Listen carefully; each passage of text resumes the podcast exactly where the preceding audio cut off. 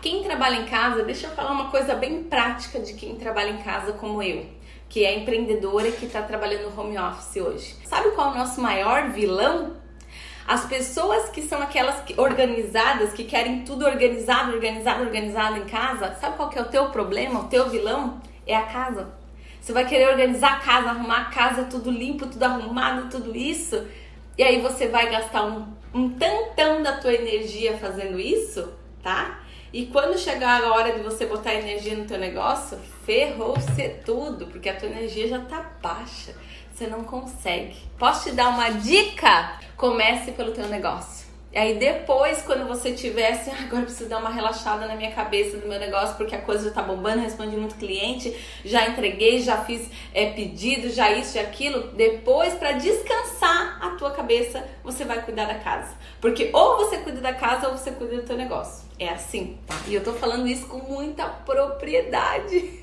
então a minha casa, às vezes, olha, minha casa pode ficar aqui escangalhada. Se eu for gravar, vocês vão ver assim, oi, Jo, tudo bom, querida?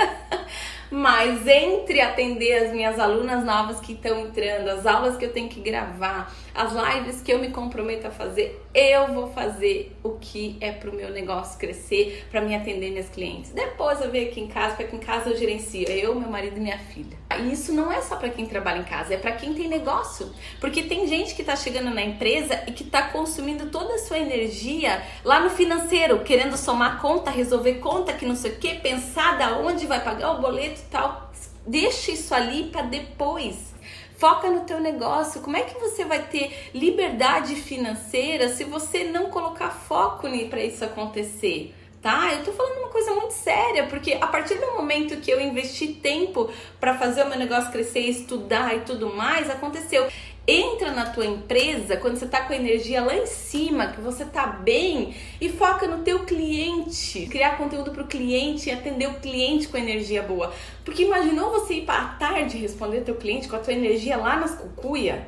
Não vai dar certo. O cliente não vai sentir a tua energia. E gente, assim, ó, a gente sente por trás, por mais que seja digital, as pessoas sentem. Uma das coisas que eu mais escuto hoje é isso: José, tua energia é tão maravilhosa, mas eu sempre reservo a minha melhor energia para vir para cá. Eu não venho para cá quando eu tô acabada, tá? Não venho.